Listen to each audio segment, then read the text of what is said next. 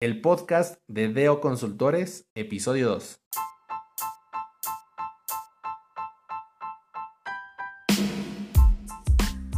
Hola, ¿qué tal? Yo soy Jocelyn Torres. Y yo David Cañas. Sean bienvenidos a esta segunda edición del podcast de Deo Consultores. Y bien, ¿qué vamos a ver el día de hoy, David? El día de hoy vamos a hablar de uno de los temas fundamentales para nosotros. Como doc, este tema es eh, uno de los que nos da razón de ser, nos da prácticamente nuestra oferta de valor inicial y nos permite lograr todo lo que hemos tenido la oportunidad de lograr con nuestros clientes. Vamos a hablar sobre desarrollo organizacional. Y yo creo que para empezar eh, debemos platicar o darles un concepto teórico de qué es desarrollo organizacional. Según Richard Pecker, eh, el desarrollo organizacional es un esfuerzo de toda la organización y este esfuerzo es planeado y administrado desde la parte directiva y está orientado a aumentar la efectividad organizacional a través de ciertas intervenciones planeadas en los procesos y esto es, se hace con eh, base en la aplicación de conocimientos de ciencias del, del comportamiento. Es una eh, definición ya estructurada y yo resumiría el desarrollo organizacional como un proceso de cambio. Eh, así de simple pudiera sonar. Para mí es un proceso de cambio porque ayuda a la organización a transformarse de un estado actual a un estado futuro, obviamente con ciertas herramientas, ciertas características donde participan diversas personas, pero es eso, un cambio. Ok, yo coincido en una parte del cambio, sin embargo yo también complementaría la definición propia con que el desarrollo organizacional son estrategias. No es el cambio per se, sino son estrategias que te permiten generar el cambio.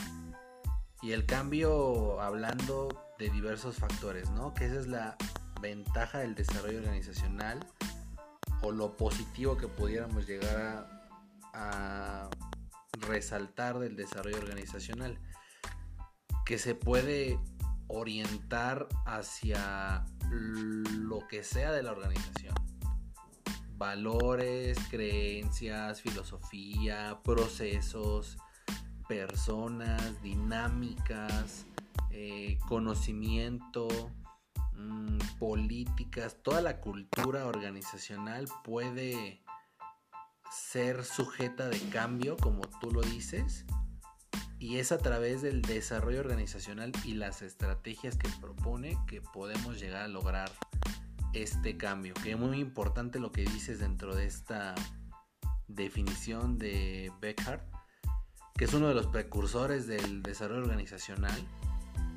Y es que tiene principal énfasis en las ciencias del comportamiento. Por lo que sería más orientado a las personas en un inicio.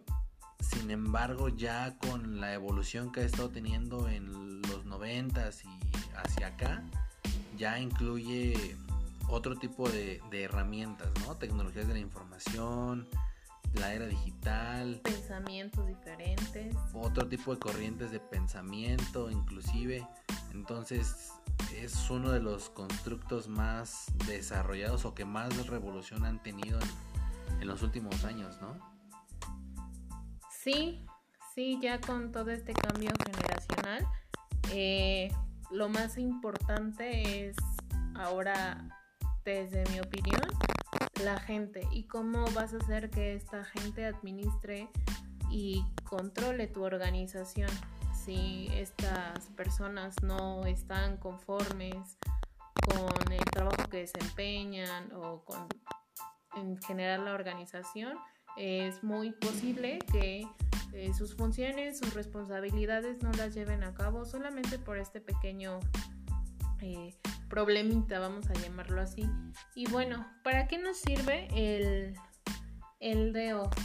El DEO nos sirve para diversas situaciones, como puede ser la optimización de recursos, de utilizar las capacidades actuales que tiene la organización y de potenciar su talento para que podamos llevar a cabo procesos dinámicos y de comportamiento organizacional que sean en pro de la organización.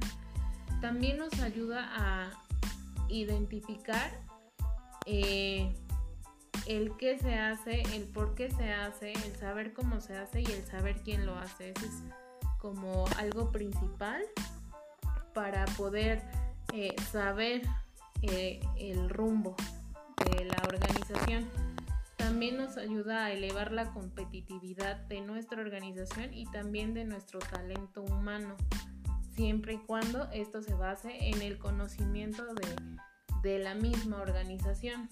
Nos ayuda a formalizar el aprendizaje eh, a través de factores humanos, organizacionales y tecnológicos. Esto eh, se puede lograr a través de equipos de trabajo que sean comprometidos, eh, que sean dinámicos, que propongan mejores prácticas, donde se les enseñe o, o se les em, haga creer, no sé si esa es la palabra correcta, que el valor agregado lo van a hacer ellos como talento, como persona. Y eso es lo importante, saber que que tú mismo vas a generar tu propio aprendizaje y que vas a aprender también de las demás personas que conforman este, la organización.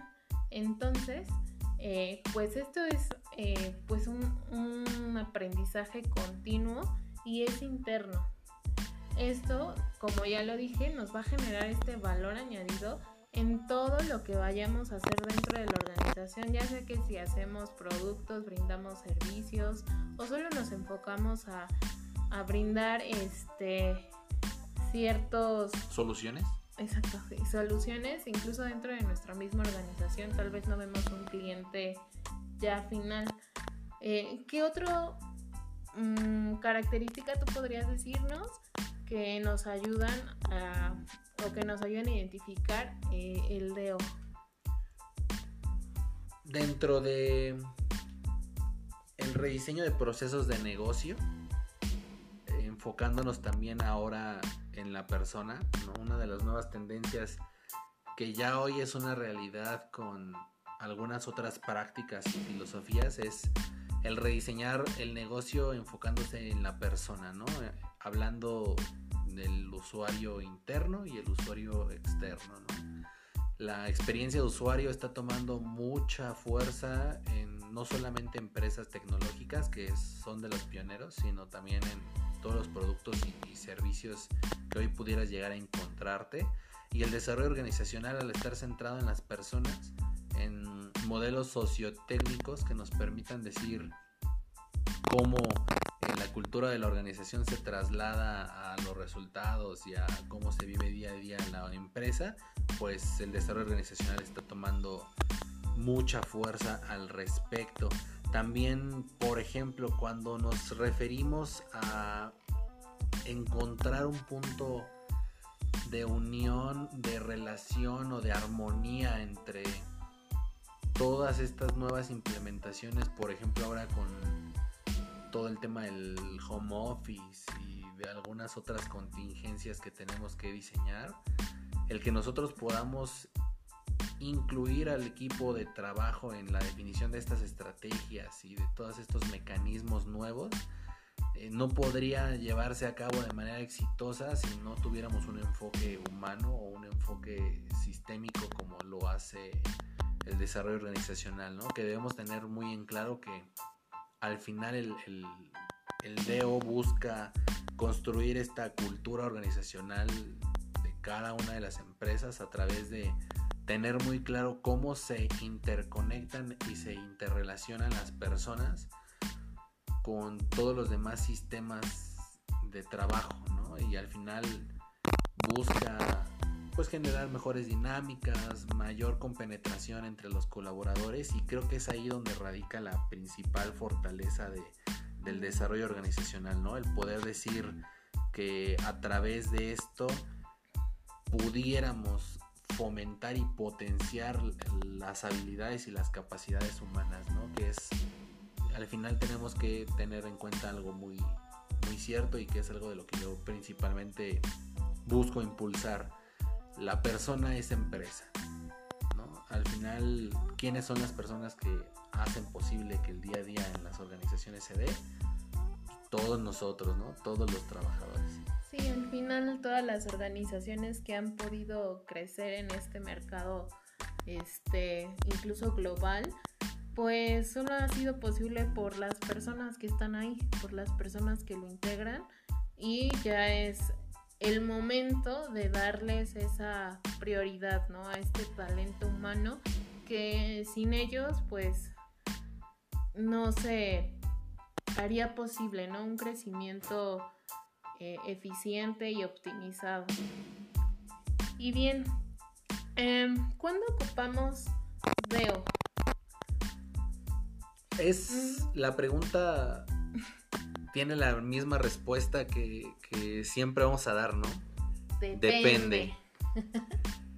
en DOC, en particular, creemos que el desarrollo organizacional se ocupa diariamente, ¿no? No pudiéramos identificar un momento en el cual no ocupes eh, las estrategias y las herramientas que el DEO puede llegar a, a facilitarte, toda vez que al ser un modelo orgánico, o al buscar ser un modelo orgánico, la empresa está en constante cambio y la empresa de ayer no es la misma de hoy, ¿no? Toda vez que está, como dijimos hace un momento, eh, creada a través de las personas, nosotros evolucionamos diario, entonces la organización siempre puede mejorar, siempre puede renovarse o siempre tiene retos a los cuales enfrentarse, ¿no? Que es ahí donde podemos hablar de algunos pilares del DEO, ¿no?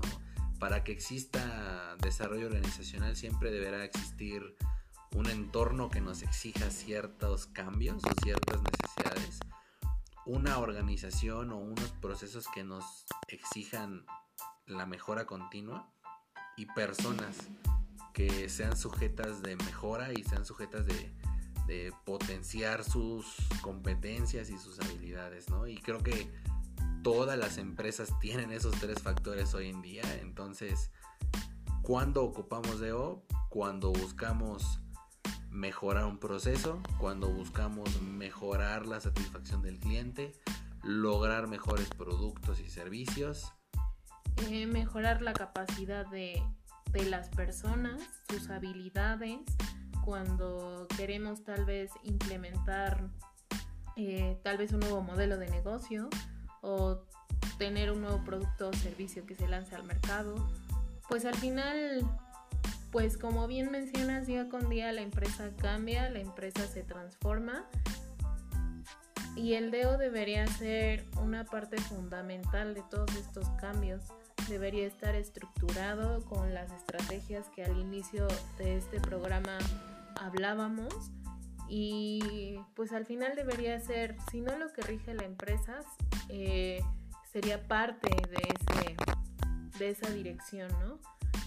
Y al final pues los que participan dentro de, de esta de este DEO pues sí es toda la organización eh, principalmente pueden participar la alta dirección, tal vez eh, ciertas posiciones de rango, pero aquí también lo, más importante o lo que yo he observado mucho, más allá de todas estas personas que pues deberían estar por el conocimiento y el grado o la posición que tienen dentro de la organización, es también potenciar a estas personas que quieren tener algo mejor dentro de la organización, que han demostrado que pueden y que tienen esa sed o esa hambre de poder ser más. Eso es muy importante porque a partir de, de ellos también podemos tener o generar nuevas estrategias, nuevas ideas, nuevas implementaciones, porque ellos son los que viven el día a día y es importante también saber su opinión y conocerlos. Eh, sobre todo a esas personas que, que, están ya inmersas dentro de la estrategia y que podrían o quieren estar inmersas dentro de esa estrategia. Y también podemos tener a factores externos, ¿no? O sea, no siempre tendría que ser alguien interno, también están todas las consultorías como nosotros, que proporcionamos ese servicio de apoyo hacia, hacia las organizaciones, esa otra visión de eh, de la, del cliente, de la organización, de saber como un ente externo que no está, que no tiene esa ceguera de taller, de decir aquí no, no está bien o no estás tomando las decisiones correctas o no estás haciendo buenas estrategias o a lo mejor tu estrategia está bien pero las implementaciones que haces ahí te está fallando o tu personal no está capacitado. Vaya, puedo nombrar sin fin de situaciones, pero básicamente esas son las personas que podrían estar relacionadas. Sí, y muy importante, ¿no?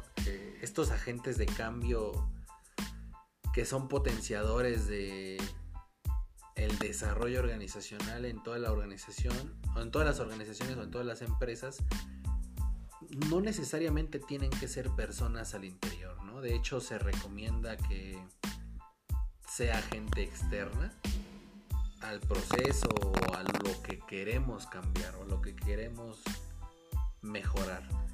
Porque las personas que al final son este consultor o este facilitador o este fomentador necesitan ver con, ojos objetivos ¿no? lo que se tiene que analizar o lo que se está poniendo en, en la mesa para evaluar si es factible desarrollar un, proyecto de, mejora. Eh, los especialistas en desarrollo organizacional, creo yo, deben trabajar con el cliente, no para el cliente. Tenemos como consultoría muchas veces ese sesgo dentro de nuestro servicio, que estamos haciendo un servicio para lograr los resultados que el cliente quiere.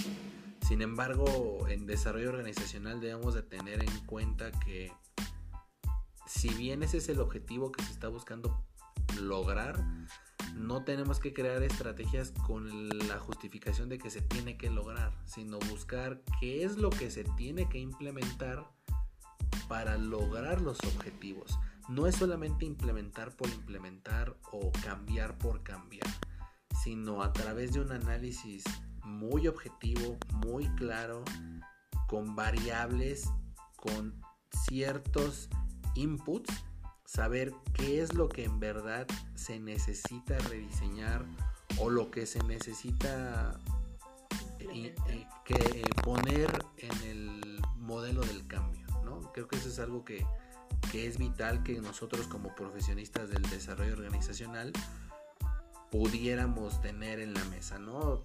Muy, muy puntual, hay, hay modelos de desarrollo organizacional donde podemos hablar de cambios estructurales, ¿no? Cambios en procedimientos, en productos, en el ambiente de trabajo.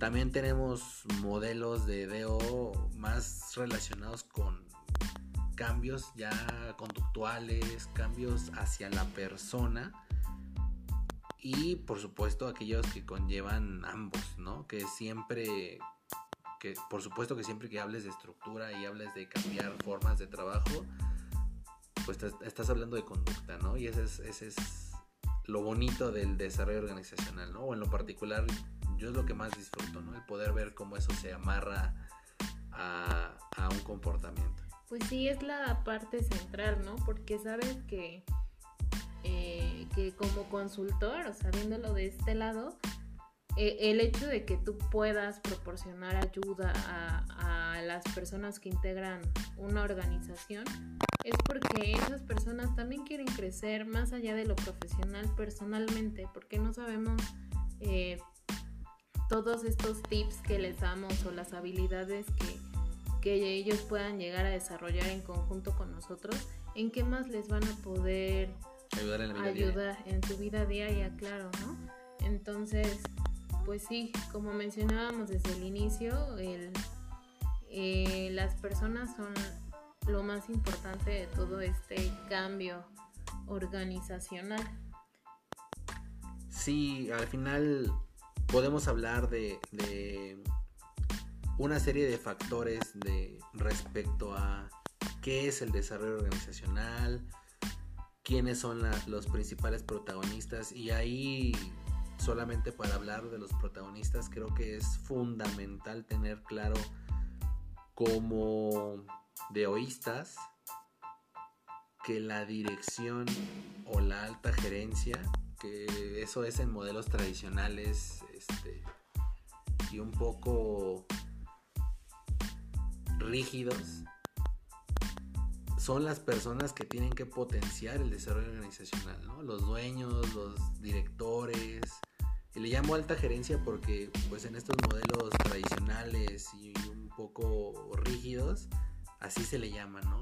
el board o el consejo. Ya en estas nuevas estructuras de trabajo neuronales, más de red, pues obviamente los principales líderes de cada red son los que tendrán que potenciar este desarrollo organizacional, ¿no? Pero siempre se debe tener en cuenta que la titularidad máxima de, del equipo, del proceso, de la institución será el primer embajador de, de cualquier proceso de cambio, ¿no? siempre lo decimos a nuestros clientes. Y aquí también lo, al interior de Doc lo comentamos, ¿no? Si no tenemos el apoyo de las personas más altas en, en, esta estructura, no va a funcionar nada. No hay cambio que valga, porque al final no es como que implementemos algo en el piso y, todo el consejo lo vea innecesario, ¿no? Pero aún así lo permitan eso no sucede así, ¿no? Y eso es algo que, tenemos que hablar, ¿no? De lo que sí está sucediendo. Claro, y aportando un poco más a, lo que comentas es, pues sí, si no tenemos el apoyo de esas personas eh, con más alto rango dentro de la organización, pues al final podemos hacer las, todas las implementaciones y cambios que, que querramos dentro de, la organización, pero como consultor haces todo lo posible, dejas que todo esté marchando, pero cuando te vas, si no hay ese apoyo de la alta dirección o la alta gerencia, muy difícilmente se va a poder mantener, van a, caer en, sus mismos, este, se me fue la palabra, eh, vicios, vicios, correcto, en, en sus mismos vicios y pues esto no, no está del todo cool. Pero pues sí, contar con el apoyo de la alta dirección es lo vital y sobre todo también que más allá de eso, que la gente quiera, que vea eh, el beneficio de hacer estas nuevas implementaciones o cambios porque al final va a ser beneficio para ellos. Como consultor te, te retiras de, de la organización y ellos se quedan con todo su paquete. Entonces creo que desde ahí podríamos eh, sería la labor principal de, nosotros como deoístas, hacer que, vean la funcionalidad, que crean en ello para que en verdad el proyecto llegue a funcionar. Y bien, eh, uno de los principales temas también del DEO es saber qué no es DEO.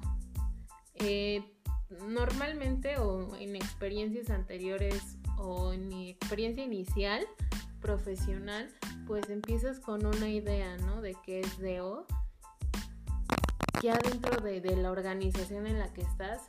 Y creo que se queda demasiado corto, es, es un, pedacito de todo un mundo y es que se dedican a hacer organigramas y descriptivos de puesto. Y ya. Y algunos hasta procedimientos y un híbrido ahí con sistemas de todo gestión y demás, ¿no? Sí, y eso, o sea, sí es parte de, pero no es todo, ¿no? Es solamente algo básico que cualquier organización debería tener, pero no está viendo todo el panorama, se quedan cortos y a la gente lo confunden, porque hasta incluso cuando eh, pues estas personas que han estado trabajando dentro de de esta área que falsamente llaman desarrollo organizacional y hacen estas funciones, al momento de enfrentarse a la realidad, pues se puedes dar cuenta que no es eso, ¿no? O sea, no hacías un desarrollo organizacional, solo hacías estructuras, solo hacías descriptivos, que si bien ayudan, pero pues no generaste un cambio. Al final no implementaste estrategias para poder generar el cambio. Entonces, creo que ese es el punto clave de lo que no es DEO. Sí. Eh, también quisiera poner o introducir una idea y un concepto que muy personalmente visualizo como la línea entre lo que es y lo que no es, ¿no? Dentro de mi experiencia, ya lo platicábamos hace un momento de lo que la educación te dice que es, ¿no? La academia te dice que el desarrollo organizacional es hacer manualitos y, hacer cambios a documentos solo porque el, el, procedimiento te dice que ya venció, ¿no? Nada más equivocado de esto, ¿no? Es como creer que hacer una receta de cocina es solamente ir a comprar los ingredientes y ya se hace sola, ¿no? Para mí, el desarrollo organizacional tiene que ser transdisciplinario y esto habla también de la transversalidad entre procesos y es que para mí, desde mi experiencia profesional, un verdadero deoísta es capaz de generar cambios en una serie de procesos que si bien no son normales o no son regularmente aplicables al, a la vacante o al puesto de DO, sí necesitamos conocerlos. Por ejemplo, en nuestra experiencia como doc somos aparte de estos deoístas te podemos hacer reingenierías de proceso marketing compras almacenes logística cadena de suministro. El que nosotros seamos deoístas nos obliga exactamente no nos limita. Y es más la, la, la perspectiva que tenemos es que nos obliga a ser expertos o a ser amplios dominadores de buenas prácticas para cada uno de esos procesos. Desde mi perspectiva, no sé tú cómo lo, veas, Dios, eh, no podemos fomentar, potenciar y ser protagonistas del cambio si no sabemos la razón de ser de esos cambios más allá de, de la sociotécnica y la dinámica de grupos, ¿no? Al final tenemos que decir cómo hacia el proceso vamos a ayudar o vamos a cambiar las cosas. Muchas veces nos enfocamos únicamente en cómo la gente va a vivir el cambio y cómo tenemos que gestionar a las personas, pero el DEO también puede ser cómo gestionas el proceso, cómo lo rediseñas, cómo lo haces más, más ágil, más eficiente, más rentable, ¿no? ¿Tú qué crees? Yo creo que es muy cierto lo, lo que dices. Eh, al final como deoístas tenemos que conocer, conocer las áreas de la empresa, conocer a la misma empresa.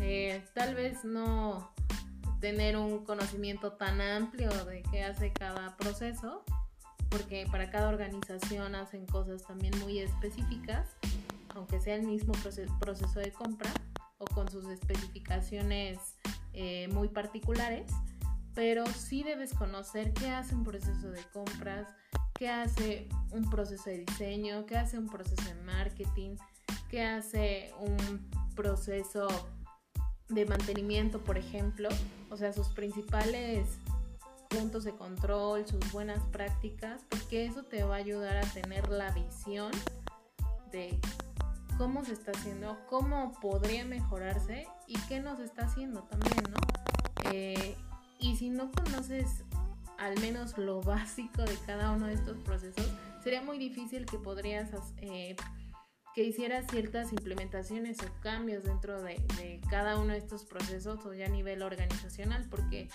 pues al final te quedas con lo que hay y no sabes si hay nada más.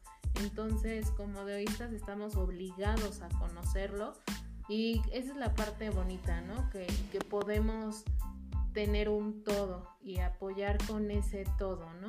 Obviamente cada, cada organización es el experto en lo que hace, eh, esa es su, su banderita, ese es su rol, pero nosotros somos expertos en saber cómo mejorar eso que hace, ¿no? Entonces creo que eso es lo principal del DEO. ¿Cuál crees que sería visualizando el futuro a mediano plazo del desarrollo organizacional? ¿Cuál crees que serían uno de los principales retos para el DEO? O si, o si bien, si quieres, también te la puedo cambiar. ¿Hacia dónde crees que el DEO va a evolucionar? Ya vimos que pues, ya considera otros temas de procesos, ya es mucho más táctico, más estratégico, perdón. Ya no únicamente nos enfocamos, claro, ese es el fuerte en el tema humano, pero como bien lo estamos ahorita comentando, ya nos permitimos entrar más a la carne del proceso, ¿no? En el mediano plazo, los próximos 3, 5 años, ¿dónde crees que se va a posicionar o cuál es la tarea que nosotros como deoístas tenemos que impulsar de, esta filosofía, ¿no? Eh, sigo en lo mismo desde el inicio, impulsar a las personas, potenciar su talento, eh, porque eso nos va a llevar a una a, mejorar o eficientar la, la, organización en cualquier lado, por cualquier lado que lo veas, siempre y cuando optimices el personal, desarrolles habilidades, competencias, lo hagas parte de la estrategia, lo hagas sentir fundamental. Creo que es ahí hacia donde el DEO debe de ir o va a ir en potenciar su recurso humano, por así decirlo, porque sabemos que sin ese recurso humano la organización no es nada.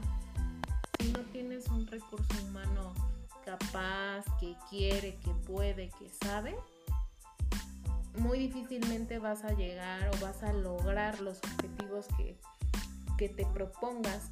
Y todo esto bajo un esquema de cultura organizacional ad hoc a cada, a cada empresa, con valores que, sean orientados a su filosofía, con prácticas eh, orientadas a sus valores, con...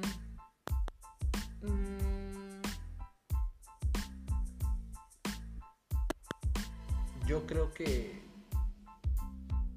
si me permites el retomar el punto, creo que uno de los principales retos que yo veo ya en puerta y que como profesionistas del de, DO o de oístas tenemos que empezar a,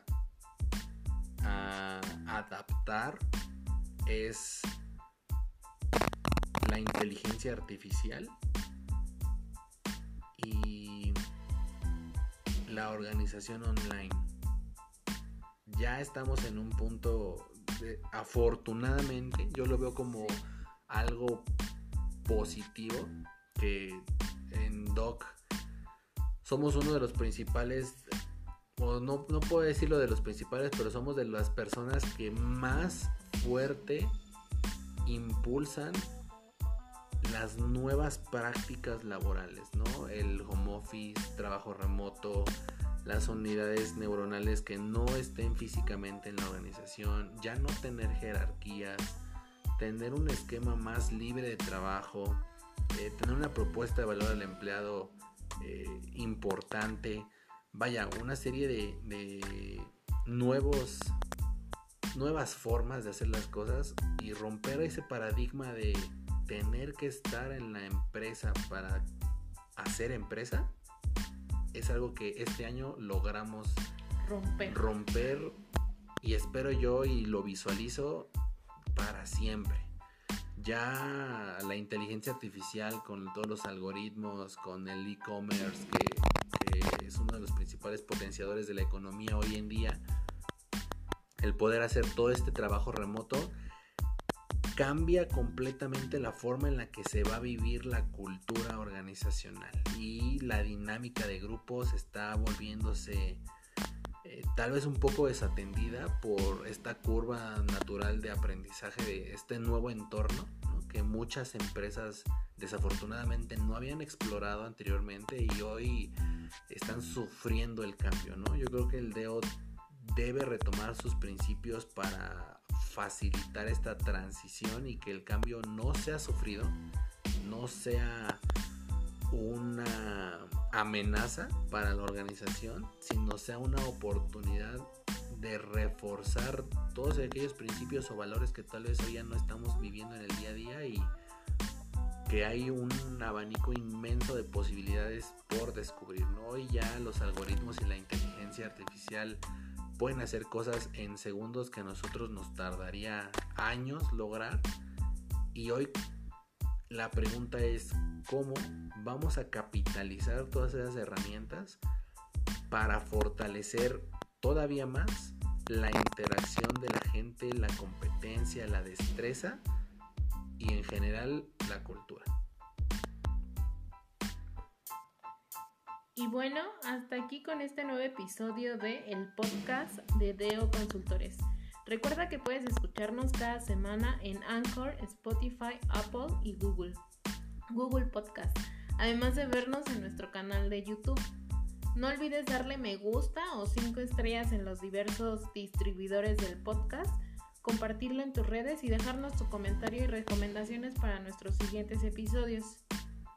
Gracias por escucharnos. Te esperamos en el próximo episodio para seguir contribuyendo al desarrollo de la nueva cultura laboral. Hasta pronto. Hasta pronto.